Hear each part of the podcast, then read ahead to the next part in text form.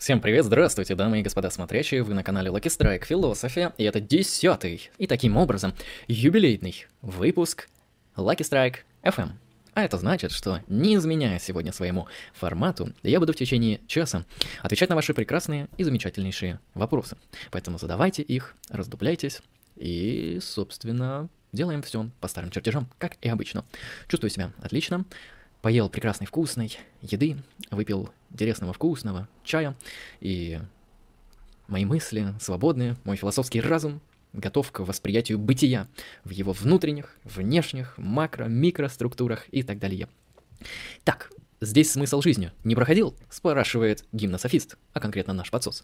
Смысл жизни проходил на дебатах Андрея Лемона с заговором искусства. И там, как мы узнали, смысл жизни есть, но в социальном смысле. Потому что мы с Ильей сошлись на одной и той же позиции, а конкретно, что смысл жизни — это наша социальная, индивидуалистическая, личная практика, которую мы устраиваем в своем комьюнити. То есть смысл жизни определяется субъективистски. С этим согласился я, я отстаивал эту позицию метафизически нейтральную. С этим согласился Илья.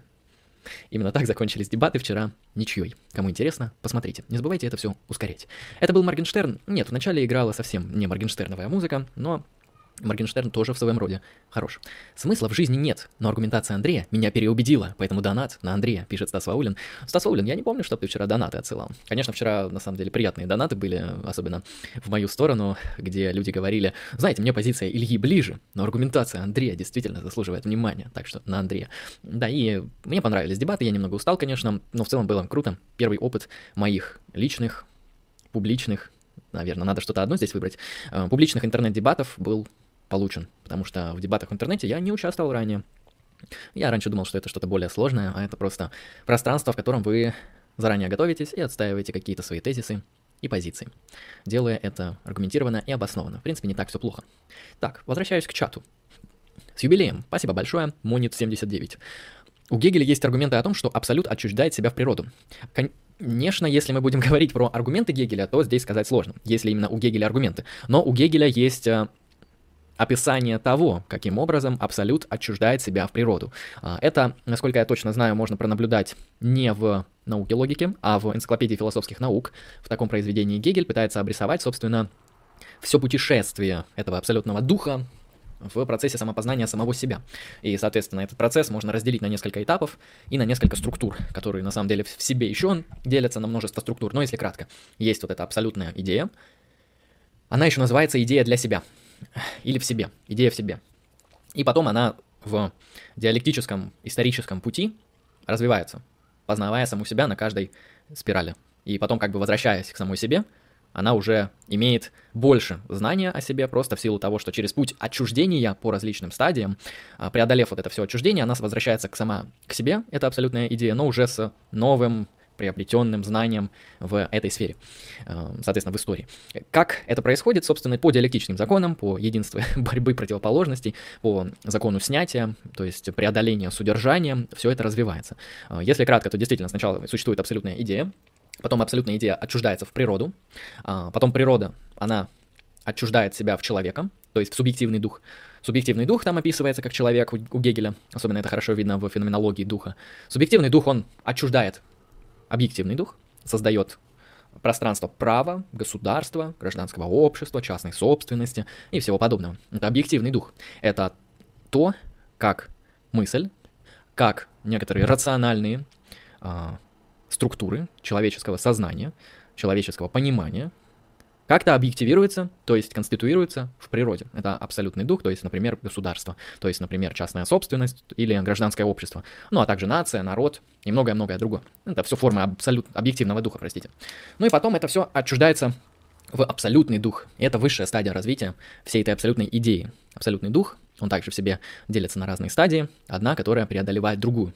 Это, собственно, искусство, религия и самое-самое высшее философия. Философия, как говорит Гегель, это и есть деятельность, отраженная в понятиях, действительность, отраженная в понятиях. И это и есть та самая точка э, кульминации абсолютного духа. Так, именно так. А отвечая на твой вопрос, с чего Гегель взял, что абсолютная идея и что она отчуждается от себя, ты можешь почитать науку логики Гегеля. И либо согласиться с его посылками, либо не согласиться. Потому что Гегель начинает с того, что существует бытие. И он считает, что это самая-самая общая категория, которая ничего не в себя не включает. Таким образом, Гегель обнаружает, что бытие — это ничто. Потому что бытие, оно обладает теми же самыми свойствами, как и ничто. А ничто теми же самыми свойствами, как бытие. То есть они переходят в друг друга. И этот переход Гегель обозначает как становление. Единство бытия и ничто в становлении, может быть, слышали от великого профессора. И дальше, если ты принимаешь вот эту вот вещь, то ты, в принципе, можешь и принять всю остальную систему Гегеля. В силу того, что ты уже принял диалектику. Ты принял, мой друг, диалектику. Если ты говоришь, что нет, подождите, какое это там бытие, как, это э, бытие переходит в ничто, что за становление, почему вы диалектически раскрываете какие-то категории, доходя до каких-то там исторических формаций, э, до того, как должно быть устроено государство и так далее. Если вы с этим всем не соглашаетесь, то вы, соответственно, не гегельянец. А аргументирует он это так. Это не аргумент, точнее, это он показывает, как его мысль движется. В этом плане Гегель очень систематический философ, хотя он не аргументативный философ, а, но, скажем так, если мы поймем вообще базовую суть его методологии, мы в принципе, большую часть всего поймем из Гегеля. Кроме каких-то тонких моментов, то есть, например, как там количество на самом деле переходит в качество, или как там сущность переходит в... Какая там категория от сущности? А, в бытие переходит в бытие наличное, в наличное бытие и так далее.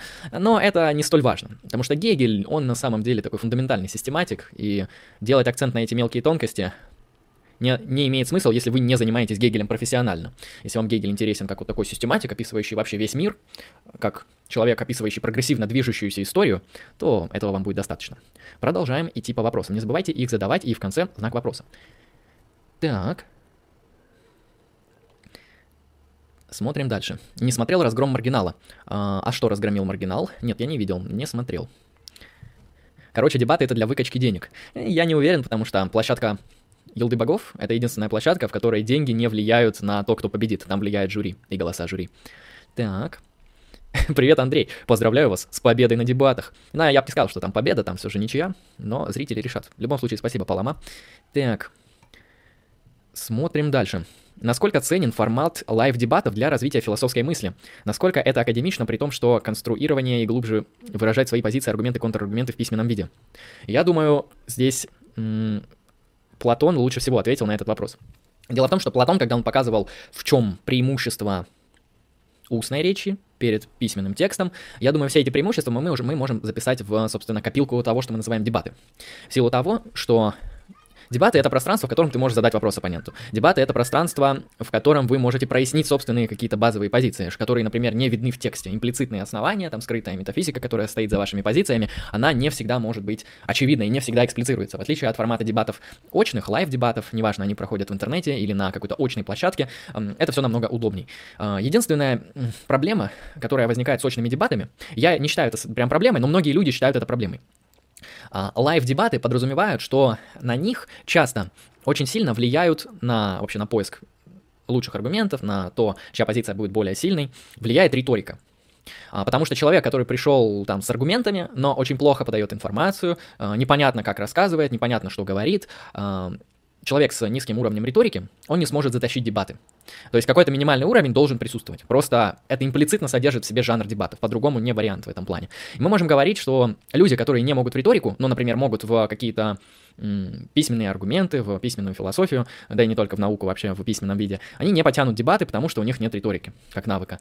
Ну, простите, я просто считаю, что любой человек, который занимается публичной интеллектуальной деятельностью, он просто должен обладать такой добродетелью, как риторика. Он должен говорить красиво, четко, ясно, понятно, он должен понимать риторические приемы, а, он должен осознавать, что такое логос, это пафос, и применять их на практике. То есть это часто, например, было видно, когда я участвовал в очных дебатах в университете, что люди, они к дебатам относятся непрофессионально. То есть буквально, я прихожу в костюме на дебатах, а, я прихожу собственно, с презентацией.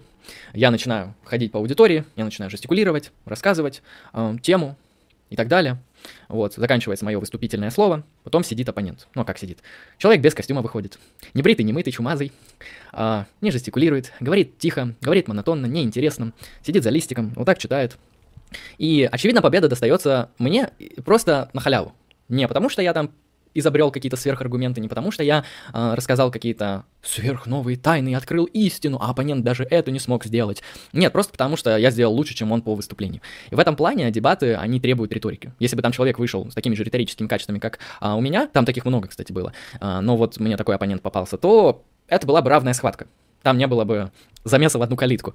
Но, сами понимаете, это очень важно. Поэтому если вы занимаетесь гуманитарной деятельностью, и вы выступаете перед людьми, вам просто необходимо развить себе риторику. Как это делать, я уже много раз говорил на своих стримах. Либо запишитесь в ораторскую школу, либо наблюдайте за тем, как рассказывает э, те или иные вопросы, как отвечает на вопросы, как ведет лекции Панасенков. Панасенков один из лучших примеров. Так, смотрим дальше. Сейчас я подытожу этот вопрос. Поэтому формат дебатов ценен, формат дебатов имеет множество плюсов, но он и очень требовательный. Будьте тоже с этим аккуратны, потому что вы можете что-то недоучесть. Хорошо. Вопрос от «Хотел бы я быть поломой». Как опровергнуть детерминизм? Опровержение детерминизма может происходить по разным линиям. А, чаще всего философы, они с этим вопросом не парятся. Я говорю про индетерминистов, которым важна их индетерминистическая позиция. Они просто говорят, что на микроуровне нашего мира мы имеем индетерминистическую физику. Следовательно, мир в своем основании не детерминирован и детерминизм ложен. Это один вариант развития того, как мы можем ответить на то, что детерминизм является ложной метафизической концепцией, просто потому что она не соответствует устройству мира. Э, как это объясняется? Пусть это физики и объясняют. Чаще всего индетерминисты, они, собственно, так и говорят. Мир не детерминирован на фундаментальном уровне. Как это объяснить? Спрашивайте у физиков. Я философ, я не физик. Давайте попробуем теперь подумать, э, как можно опровергнуть детерминизм с точки зрения философских концепций. Можно привести следующий аргумент. Один из самых популярных аргументов при критике детерминистических картин мира и метафизик. Детерминизм с необходимостью требует э, замкнутую систему. То есть э, детерминизм — это метафизическая картина, которая подразумевает, что мир представляет из себя замкнутую, каузальную, причинно обусловленную внутри себя систему, где одно возможное прошлое порождает одно возможное будущее. Иного не дано. Хорошо, в чем проблема? Проблема в замкнутой системе. Дело в том, что наша Вселенная не является замкнутой системой. Более того, судя по всему, в нашем мире, кроме искусственных условий, замкнутых систем в принципе не существует. То есть это система, на которой не воздействуют какие-то внешние факторы. А, таких систем нет. Более того, устройство Вселенной таково, что она вроде как бесконечная. Куда-то там двигается, расширяется, какие по кайфу. Исходя из этого, мы можем говорить, что мир, он по своей природе просто не представляет из себя замкнутую систему. Замкнутые системы могут быть только в искусственных, особых условиях, например, в математических моделях, например, в виртуальных моделях, Например, в каких-то там специально сделанных экспериментах, э, но и то не всегда, потому что даже если мы рассматриваем какой-то физический эксперимент, там есть множество внешних факторов, которые могут повлиять в любой момент. Там кто-то из ученых, которые проводят этот эксперимент, неожиданно, не знаю, заболели коронавирусом, и из-за этого эксперимент пришлось прервать. То есть, то есть даже такая система, она уже в себе не является замкнутой.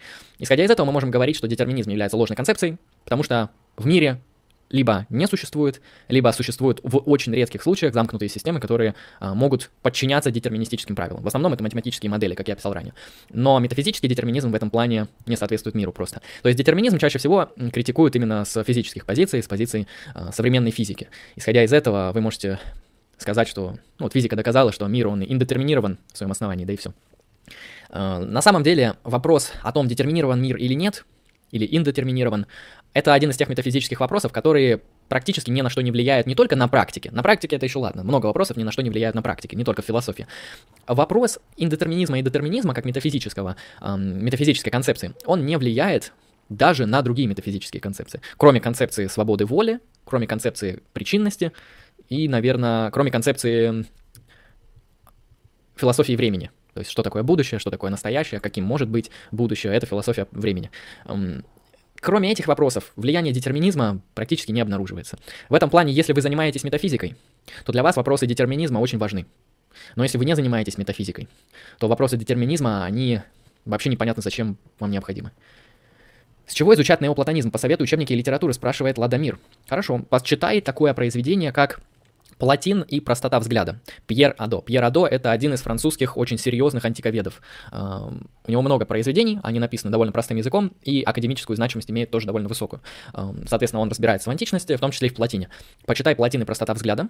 Это тебя введет в понимание платиновской философии. Потом начинай читать понемножку Эниады. Не начинай с самых сложных, начинай с каких-нибудь попроще. Я, насколько знаю, сами Эниады, они систематизированы даже таким образом, что вы начинаете с более простых, понятных вещей, а заканчиваете в девятых Эниадах а, более сложными и мутными. Или наоборот, они идут с девятки до единицы или с единицы до девятки. Я вот не помню, как Порфирий это все систематизировал. А, ну и, соответственно, прочитай учебную литературу, прочитай главу в МГУшном учебнике про неоплатонизм. Она, кстати, там довольно хорошая, описывающая метафизику Платина. Метафизика плотины не такая сложная, как кажется, просто в ней очень много элементов. То есть там как минимум, смотри, э, единое, мировой ум, мировая душа и физический мир наш. То есть это уже четыре элемента. Метафизика включает как минимум четыре существующих объекта. А, не так просто, но и не так сложно. Соответственно, взаимоотношения между этими четырьмя элементами ты должен установить. Ну и там уже перейти, к, собственно, к тому, как они там отличаются друг от друга, кто на что влияет, кто чем определяется и многое-многое другое. То есть Платин вообще замечательный автор, если тебе интересна такая вот систематическая, античная, метафизическая система, кроме Платона и Аристотеля. Так, смотрим дальше. Что такое диалектика у Платона, спрашивает гимнософист. Это когда собеседники задают друг другу вопросы, Плюс-минус ты, конечно, прав, с единственным таким вот условием, что они задают вопросы по принципу тезис-антитезис. То есть, например, я кидаю какой-то тезис и как-то его обосновываю. А потом ты, например, разрушаешь мои обоснования и предлагаешь контртезис. А потом я разрушаю твои обоснования контртезиса и предлагаю новый тезис. И мы вот так вот бесконечно, ну или пока не устанем, у философов много досуга, как пишет сам Платон в лице Сократа, эм, Примерно так выглядит диалектический диалог. Вот мы обмениваемся контрпозициями, мы их обосновываем, да, там один отстаивает позицию ну давайте какой-нибудь странный, странные дебаты возьмем для примера. Женщины должны иметь избирательные права, женщины не должны иметь избирательные права. Один обосновывает, потом этот уничтожает позицию. Потом второй уничтожает позицию, предлагает новый тезис, и они к чему-то могут прийти, а могут не прийти. Могут остаться при своем. То есть диалектика Платона, она вот примерно так выглядит, когда люди мыслят на уровне философских тезисов, об абстрактных понятиях, приводя контраргументы, контртезисы друг к другу. Так, в Институте философии СПБГУ куда поступил? А, смотри, все, что ты перечисляешь, я не на это поступил, я на историю философии поступил. Там у них есть, была, по крайней мере, на тот момент, когда я подавал документы, такая кафедра, такое направление. Так, риторика — это способ мышления. Риторика, скорее, это прикладной навык. Риторика — это навык, похожий на искусство. То есть то, как вам говорить, как вам ставить голос, то, как вам делать акценты и как вам ставить интонацию, то, как вам совершать паузы, Например, вот так. Или еще как-нибудь. Это не совсем способ мышления, то есть когда мы говорим о риторике, мы говорим скорее о прикладном навыке ведения публичных выступлений. Примерно так.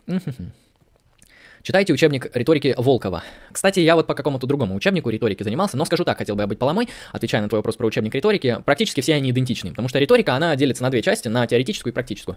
В теоретической риторике у нас содержится информация о том, какие виды текстов бывают, как нам подготовить публичное выступление, какие типы аудитории существуют, как должен оратор подходить к аудитории, что он должен использовать в тех или иных речевых своих конструкциях. То есть теоретическая риторика, она в основном описывает нам то, как работать с текстом а, для какого-то конкретного выступления. Если мы говорим говорим про практическую риторику, она уже говорит про голос, про тембр, про интонацию, про речь, про внешний вид, а, про, собственно, вашу походку, ваши жесты, ваши артикуляции, жестикуляции, вот все вот эти вещи, прикладная риторика, она на них часто делает большой акцент. Вот самое смешное, что Теоретическая риторика, она не такая сложная. То есть теоретическая риторика — это довольно действительно легкий раздел риторики.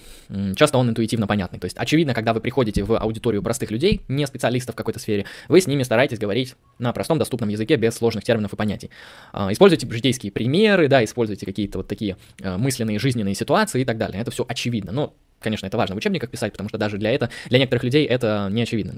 И в этом плане теоретическая риторика довольно простая дисциплина, а вот с практической уже сложно, просто потому что ее надо отрабатывать. Это навык, который вам нужно в течение месяцев, месяцев а, или кому-то годы требуется, чтобы хорошо отработать. А, скажем так, чем больше вы практикуетесь, тем лучше. Это довольно такой очевидный момент, вы не ошибетесь. Просто старайтесь, помимо практики, анализировать свои риторические какие-то ходы и смотреть, насколько они были уместны и релевантны, а, Старайтесь анализировать риторические ошибки. Обнаруживайте слова-паразиты. Эм, проверяйте, насколько неправильно фразы вы конструируете и употребляете. Проверяйте на наличие тавтологии. Вот у меня часто бывают тавтологии, например, в речи. Я пока с ними не боролся, но я, по крайней мере, заметил, что они есть. Вот, анализируйте и пытайтесь по чуть-чуть это исправлять. Со временем у вас будет все лучше и лучше получаться. Так, смотрю дальше. Вопросы.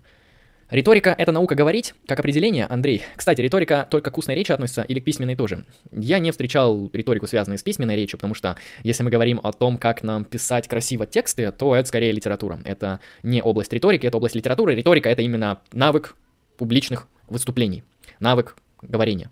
Причем именно публичного, а, с определенными целями. Потому что вы можете, например, красиво риторически говорить со своими друзьями.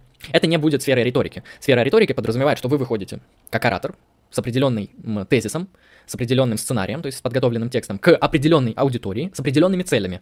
Призвать к чему-то, донести мысль, э, прорекламировать что-то. То есть в зависимости от цели вашего выступления, они могут, конечно, меняться, но так или иначе здесь важно что? Тезис, оратор, аудитория, цель оратора. Примерно так. И именно такое выступление чаще всего в риторике называется риторическим. То есть риторика не просто наука о том, как правильно говорить, а о том, как убеждать других людей с помощью речи. Примерно так.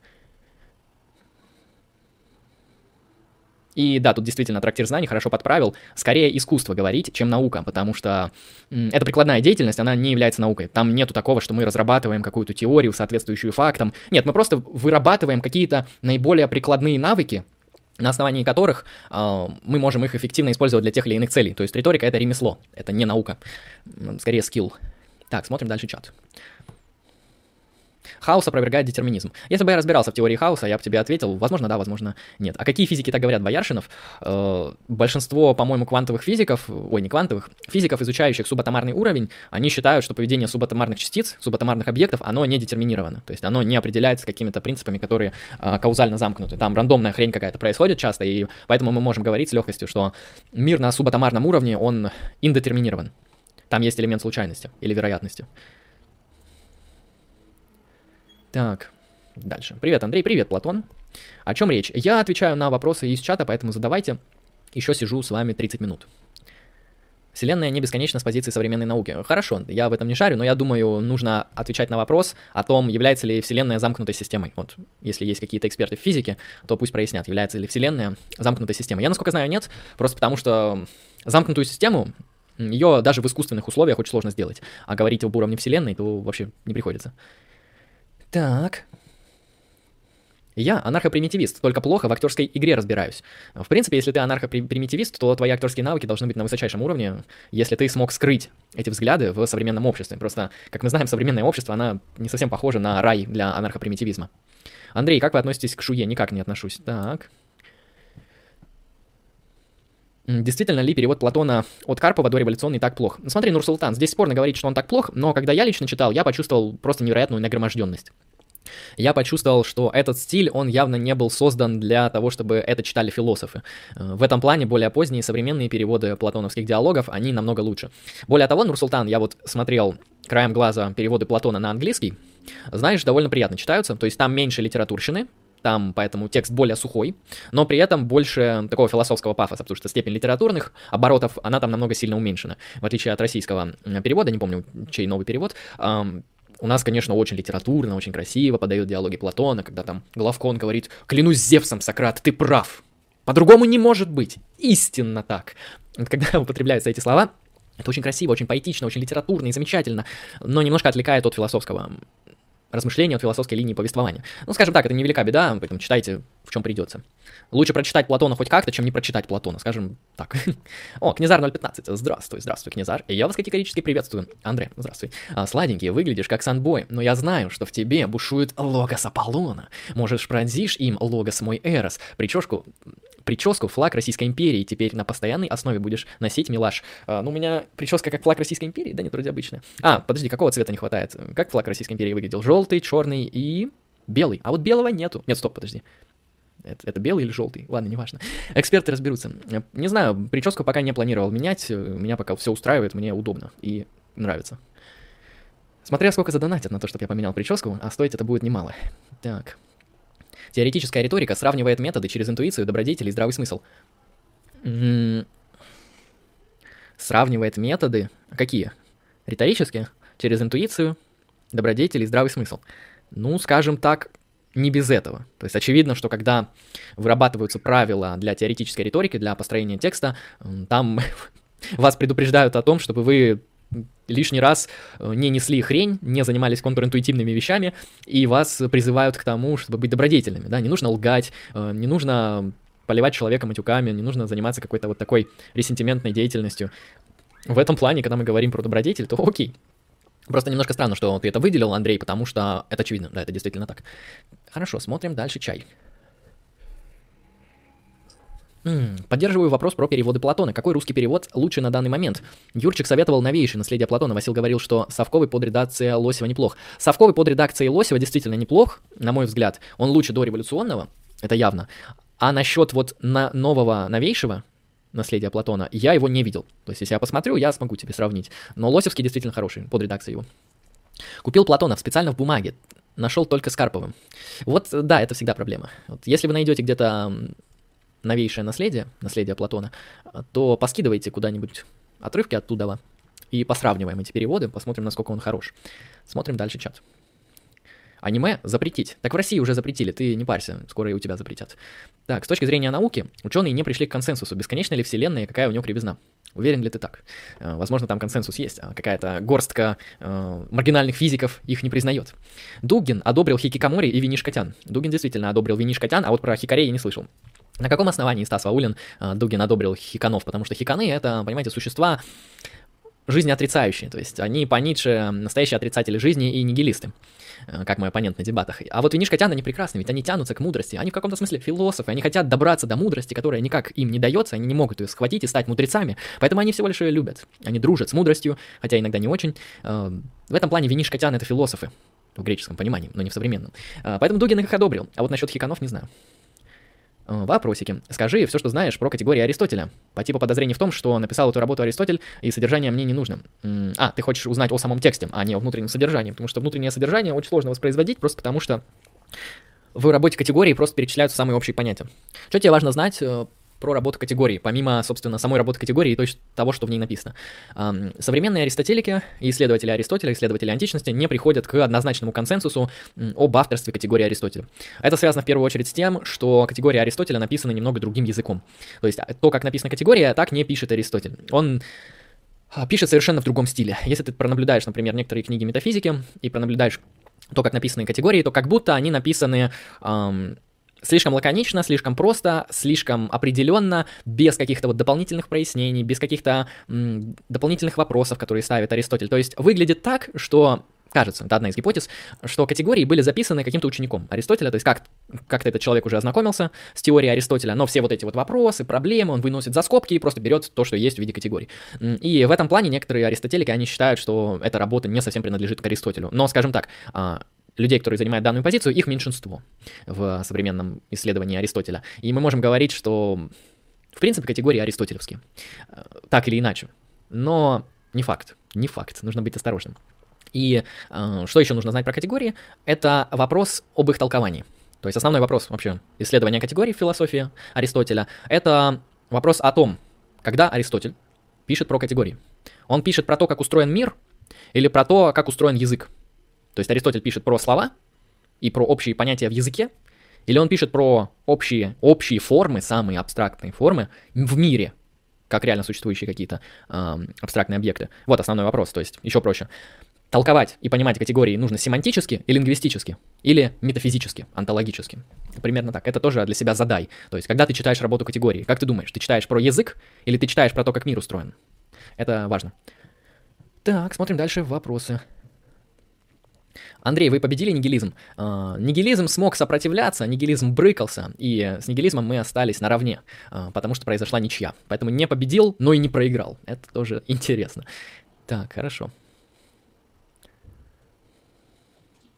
А зачем изучать просто много философских позиций? Там же много мусора. А если так другие науки бы изучались, разбирать абсолютно все мнения, это же бред. А, смотри, человек с ником развлекаловка 300, особенность философии заключается в том, что философские вопросы и философские проблемы, они являются постоянно актуальными. То есть в философии ты какую топику не возьмешь, она является актуальной со времен античности. Если не... Ну, раньше не может быть, э, хотел сказать, если не раньше. А, так или иначе, так или иначе, мы можем говорить о том, что фило- история философии — это попытка множества людей ответить на фундаментальные вопросы. И эти попытки могут быть удачными, а могут быть нет. Почему мы постоянно, философы, обращаемся к истории философии? Потому что фундаментальные ответы на те самые фундаментальные вопросы в течение тысячи лет, двух с половиной тысяч лет, эм, давались разными философами по-разному. Это не значит, что философия, она полна какой-то релятивной херни. Это значит, что философия — это большая работа над ошибками. И рано или поздно, разбираясь с теми или иными вопросами, изучая позиции Платона, Аристотеля, средневековых авторов, авторов нового времени, самых современных авторов, мы можем обнаружить, что многие из них стараются обоснованно ответить на эти вопросы. И Дело в том, что Декарт какой-нибудь, или Ансельм Кентерберийский, или Августин Блаженный, Платон Аристотель, они для философии не являются древними авторами. Они для философии являются современными оппонентами. Потому что, когда мы берем позиции Платона в вопросе универсалей, мы видим современные свежие аргументы в вопросе об универсале, с которыми можно спорить. То есть в чем особенность некоторых естественных наук? Теории, разработанные там, могли быть опровергнуты, например, где-то там в середине 20 века, а, и современные теории вообще никакого отношения к ним могут не иметь. Это, например, видно в э, химии и в биологии. Ой, в химии, наверное, зря сказал, я не шарю, наверное, в биологии.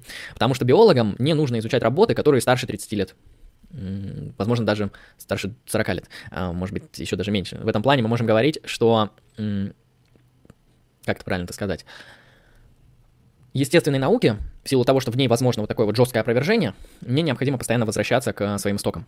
Потому что история биологии и история химии — это действительно история. Это просто перечисление мнений тех или иных химиков или биологов на том или ином историческом промежутке. История философии — это не просто история. История философии — это историческое пространство актуальных аргументов.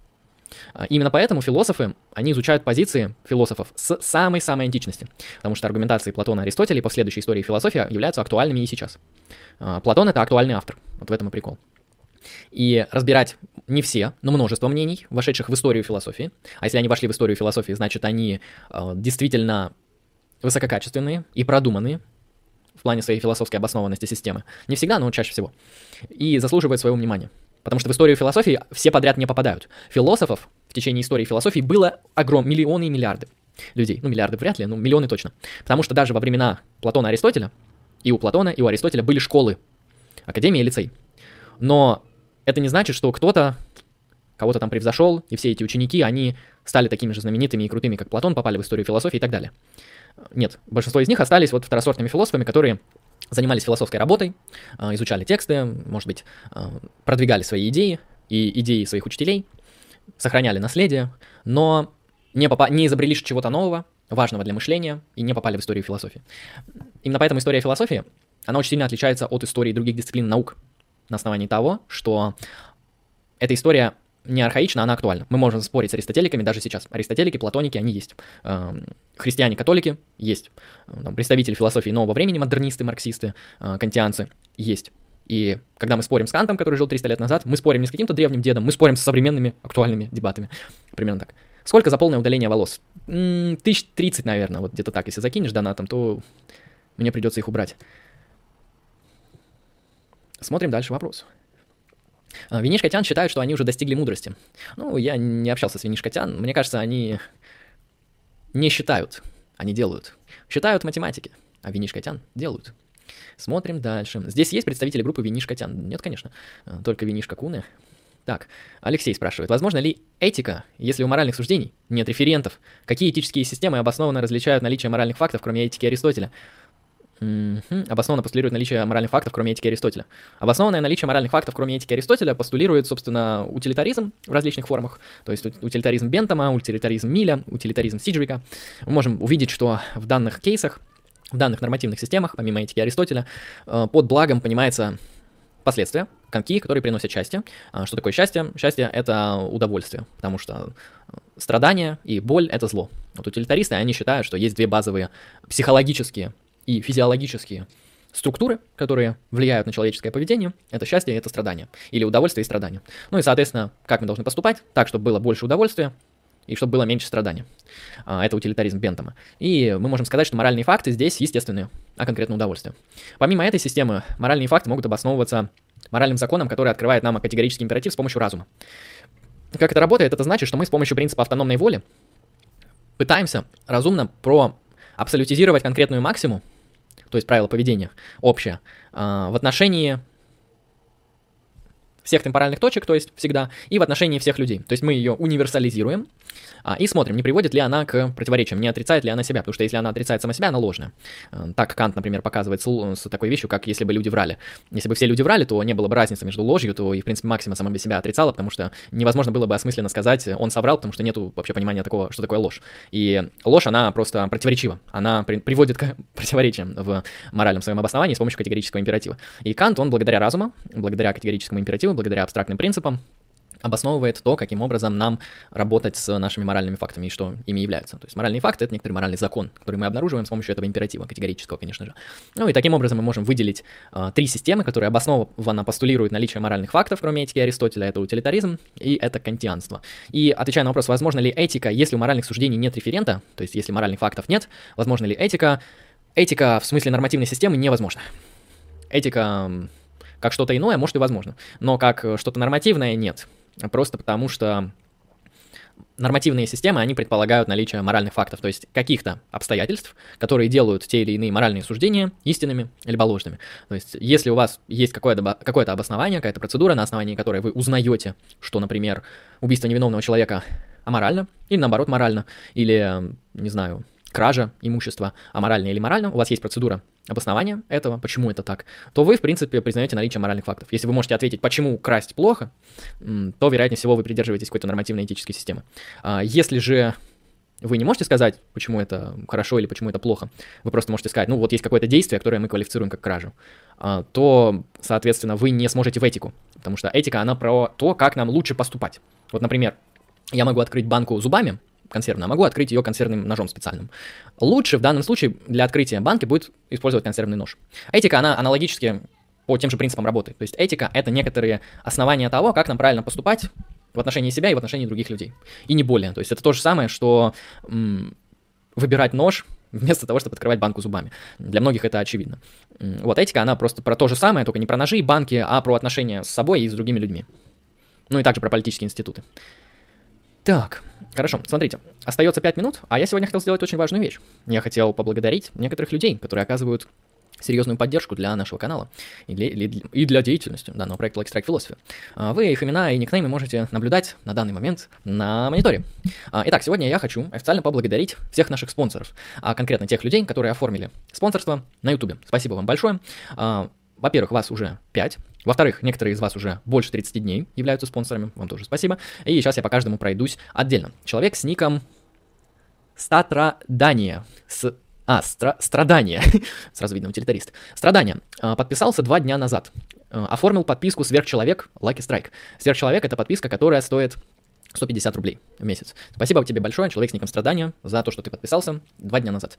А, соответственно, благодарю, поздравляю тебя и Приходи, оставайся на канале. Тут крутой контент. Вот, я тебя запомнил. я тебя помню, брат. Ты получил прекрасные смайлики. Хорошо, Егор Ой, опять я не так читаю. Эдвард Квер. У меня просто монитор маленький, и я не успеваю буквы считывать. Эдвард Квер.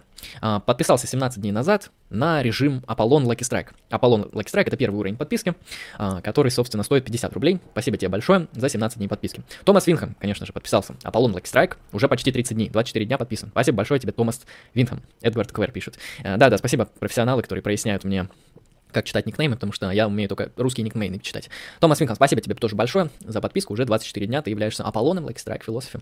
А вот ультраводород меня неожиданно удивил. Более того, я это обнаружил вообще совершенно недавно. А, ультраводород оформил подписку аналитический философ Lucky Strike. Оформил он ее 24 дня назад. Спасибо большое. Я помню, я тебя э, поздравлял с подпиской, но я не знал про уровень твоей подписки, потому что Ультраводород оформил подписку, спонсорство на YouTube, которая стоит, если что, 1000 рублей. Поэтому Тебе десятерное спасибо от меня. Уважаю тебя, ультраводород, ты прекрасный человек. Ты оформил самую дорогую подписку, которую я даже э, думал не, офор- не добавлять в режим подписок, но добавил, чтобы было. И да, да, действительно, ты официально аналитический философ, уже 24 дня. Спасибо тебе большое. И, конечно же, Дисмал Честер, Дисмал Честер э, оформил подписку Аполлон ЛС, спасибо тебе большое. И ты уже с нами два месяца, а это значит, твой никнейм будет отображаться новым значком другого характера. То есть ты с нами уже больше месяца на спонсорстве. Тебе тоже большое спасибо. Уважаю каждого своего спонсора, Люблю, целую, обнимаю. Итак, если, кстати, кому-то интересно спонсорство, то ссылку вы найдете в описании. Так, свое дело я сделал, свое дело я сделал, а конкретно поздравил и поблагодарил уважаемых замечательных спонсоров. Спасибо вам еще раз большое. Возвращаюсь к чату. Так, возвращаюсь к чату. А, и еще в течение, давайте, 6 минут поотвечаю на ваши вопросы. И буду на этом заканчивать. Смотрим дальше. О, Книзар 015. Сладенький. А ты теорию мифов изучал? Если да, то стоит ли вкатываться в ее изучение через труды Джозефа Кэмпбелла? Просто из-за оксимарона его книгу «Тысячеликий герой» распиарили, потому что всякие филологи и философы обоссывают Кэмпбелла, мол, американский неучепетух, после чего посыпали курить труды Пропа и прочих советских ученых, но при чтении несет сильный диаматом. Из-за этих марксистско-ленинских нагромождений сложновато отделять зерна от, от плевел. Ну смотри, Проп и его произведение а, не помню, как там, истоки сказки или что-то там про сказку оно является вообще классическим произведением в теории мифа. Причем оно является классическим вот в прям самом таком вот базовом смысле этого слова, то есть это образец. Ибо на основании теории пропа вообще построены все основные. Основные теории. Если ты э, считаешь пропа душным, плюс-минус это так, но я не помню, чтобы у пропа был какой-то большой акцент на диамат. Тем более, я думаю, человек, который разбирается, где, где диамат, а где нет, он сможет легко это отделить, поэтому тебе не составит проблем. Теорию мифов я изучал на, собственно, таком неглубоком уровне, то есть мир Чилиада. А, я тебе советую с ним ознакомиться, если тебя конкретно интересует теория мифов. Я тебе не советую анализировать работы марксистов, то есть а, Энгельса. У Энгельса, по-моему, что-то было про мифологию, и он про это что-то писал. Вот, в общем, вот эти работы лучше как-нибудь на потом оставь, не нужно оно тебе. А, теорию мифов разрабатывали очень сильно психоаналитики. Если мы берем Фрейда, то это, конечно, работа «Тотем и табу». Если мы берем более поздние психоаналитические исследования не Фрейда, то это Юнг. Посмотри про архетипы Юнга, посмотри что это все такое, это тоже повлияло на теорию мифов очень сильно. В чем беда тысячеликого героя? Дело в том, что это произведение, оно является, конечно, неплохим, но оно описывает вещи, которые, собственно, уже где-то были. То есть это буквально некоторая такая энциклопедия, то есть его поливают говном и филологи, и философы. Почему? Просто потому, что он у всех все спиздил. Он доблестно у всех все украл и напичкал это, собственно, в свой труд. И когда говорят про него, что он там какой-то неучий петух, э, чаще всего это действительно так, потому что все, что он там написал в «Тысячеликом герое», это не его изобретение, это просто компиляция различных теорий мифа. Это не значит, что это как-то там плохо, неправильно и вообще не нужно это читать. Нет, ты можешь почитать, просто, на мой взгляд, «Тысячеликий герой» — это еще и душная книга. В этом плане я бы тебе посоветовал по теории мифов вообще начать с Элиада. Вот посмотри, что такое «Вечное возвращение», посмотри его вообще работы по мифологии, которые не связаны с э, историей религий они довольно интересные. Вообще, теория мифа, она действительно сложная. И миф — это такая вещь, которую вообще непонятно, как исследовать. Потому что миф исследуют антропологи, социологи, философы, филологи, э, религиоведы, археологи. И это такая вещь, такая структура непонятная, которая вообще все и сразу охватывает. То есть миф — это целый мир. Миф — это вообще целая такая матрица, целостная тоталитарная структура, которая в себя все и сразу включает, начиная, о, начиная от каких-то литературных особенностях, потому что миф, он как-то пересказывается, как-то озвучивается, заканчивая моральными, этическими, политическими, социальными, личностными нормами поведения, вплоть до того, как у тебя должна быть квартира устроена и где что должно находиться, потому что это является отсылкой на какой-то миф. В этом плане миф, он в себе мир содержит. Миф — это и есть мир. Созвучно даже. В этом плане я тебе посоветую все же почитать Пропа, попробуй, потому что классическое произведение, прочитай «Мир Чейляды», «Тысячеликий герой», но лучше обойди стороной. Но если уж вообще лень, то можешь просто энциклопедию почитать какую-нибудь, то и то легче будет. Так, хорошо. Так, ли, листану в конец. Так, братан, тысячеликий герой говно, лучше третий раунд Окси посмотри. Аргумент, аргументы хорошие в чате у нас. Какие основные аргументы в пользу реализма в метаэтике? О, старческий маразм.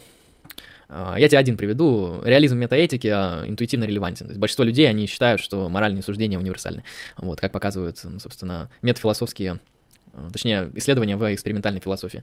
Более того, когда люди высказывают моральные суждения, моральные суждения работают таким образом, что мы не говорим о своих личных мнениях или мы не выражаем эмоции, мы говорим о том, как правильно, объективно для всех. То есть моральные суждения, они претендуют на универсализм, на универсальность. Это еще Кант показывает хорошо. А, поэтому аргументов в пользу реализмов множество. В основном ценность реализма — это то, что реализм является одной из самых мощных объяснительных теорий, потому что моральная этическая реальность, она довольно сложна. Она имеет в себе множество вопросов. И сказать, что вот это гомогенное разнообразие огромного количества проблем, это просто выражение эмоций, это уйти от вопроса. А сказать, что это то, что супервентно существует на естественных фактах, обнаруживается нами путем эмпирического наблюдения за поведением людей э, в их отношении к эвдемоническому какому-то концепту, это уже усложняет теорию, это добавляет ей объясни- объяснительной ценности, моральной реальности, и лучше проясняет это все. Поэтому моральный реализм, прикол его в чем? В том, что он лучше всего объясняет моральную реальность. А потому что нон-когнитивизм вообще ее не объясняет принципиально, субъективизм объясняет ее криво. То есть эм, чаще всего контринтуитивно. В этом плане у реализма много преимуществ, особенно у натуралистического, потому что он не терпит тех проблем, которые мы встречаем в нон-натуралистическом реализме. На этом у меня все. Всем спасибо за внимание. С вами был Андрей Лемон, и вы были на десятом выпуске Lucky Strike FM. Подписывайтесь на канал, подписывайтесь на группу ВКонтакте, оформляйте спонсорство, если вам интересно, вы получите интересные смайлики и респект от ведущих. Всем спасибо, всем пока, всем удачи.